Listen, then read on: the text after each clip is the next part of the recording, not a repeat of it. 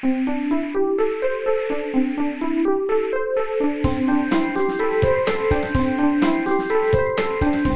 速中文，Slow Chinese。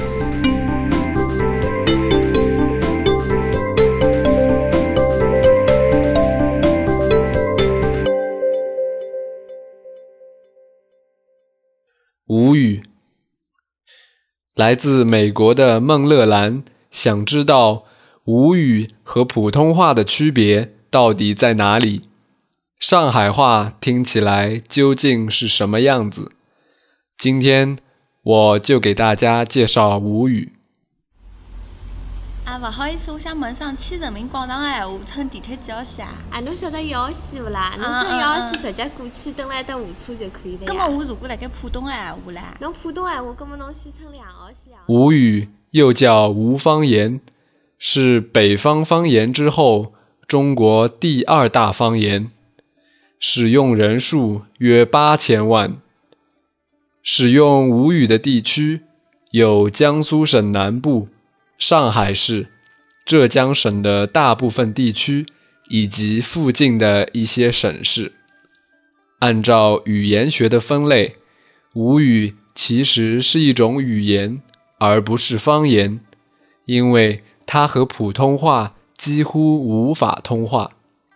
但是，由于长期受到普通话的影响，吴语在书面和口头上都慢慢失去了原来的特点。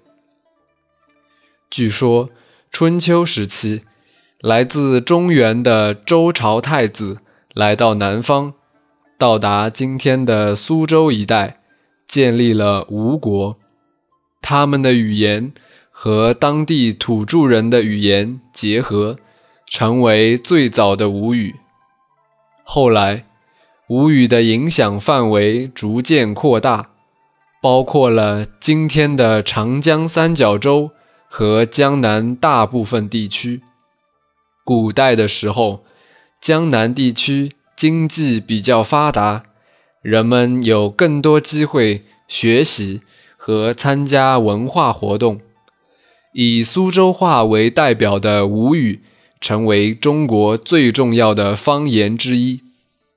到了近代，上海开始了它的黄金时期，于是上海话就成了吴语的代表。和普通话相比，吴语听起来更像古代中国人说的话。吴语的声调很难，不同的地方声调也不一样。作为母语者，我也不知道这些声调都是怎么发音的。吴语的声调还有一个可怕的特点，叫做连续变调，就是在一个句子中，除了第一个字的声调不变，后面的字常常会改变声调。这种改变几乎没有规律，只能靠感觉。吴语还有很多子方言，特别是在浙江，每个地方说的吴语都有点不一样。我觉得这跟地理环境有很大的关系，因为浙江有很多山，以前交通不方便，人们交流的范围很小，所以就容易发展出各自的方言。而在江苏南部、上海和浙江北部是一块平原，就是长江三角洲，这里的方言差别就比较小。还有一个原因是吴语区没有一个主要的中心，或者说它的中心常常转移，所以几乎没有一种方言可以作为标准统一整个吴语区。我找了几位江南的朋友，让他们用自己的方言来说这句话：“江南是个好地方，欢迎各地的朋友过来玩。江南是个好地方，欢迎大家一道来白相。江南是个好地方，欢迎世界各地的朋友来白相。江南是个好地方，欢迎大家来白相。江南是个好地方，欢迎各地的朋友过来撒子儿。江南是个好地方，欢迎各地的朋友调过来去。江南是个好地方，欢迎大家能叫来西。现在，吴语面临的最大的问题就是使用人数越来越少。政府大力推广普通话，结果忽略了保护方言。现在，很多年轻人从小就说普通话，在学校里说普通话，在家里也说普通话，却不会说自己的母语。还有人觉得方言很土，有些人担忧吴语会消失。为了保护吴语，有人成立了吴语协会，有人研究吴语。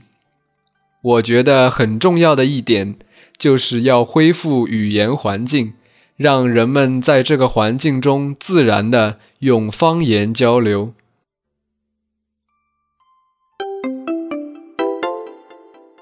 慢速中文 （Slow Chinese） is my private blog with audio podcasts to help advanced learners to improve their listening and writing skills in Chinese language. I'm Xin Yuwen from China.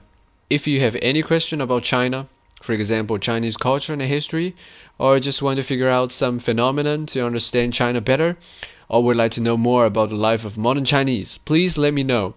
You can leave your opinions on my site or write me an email, and I will try to introduce you to true China in a simple and interesting way.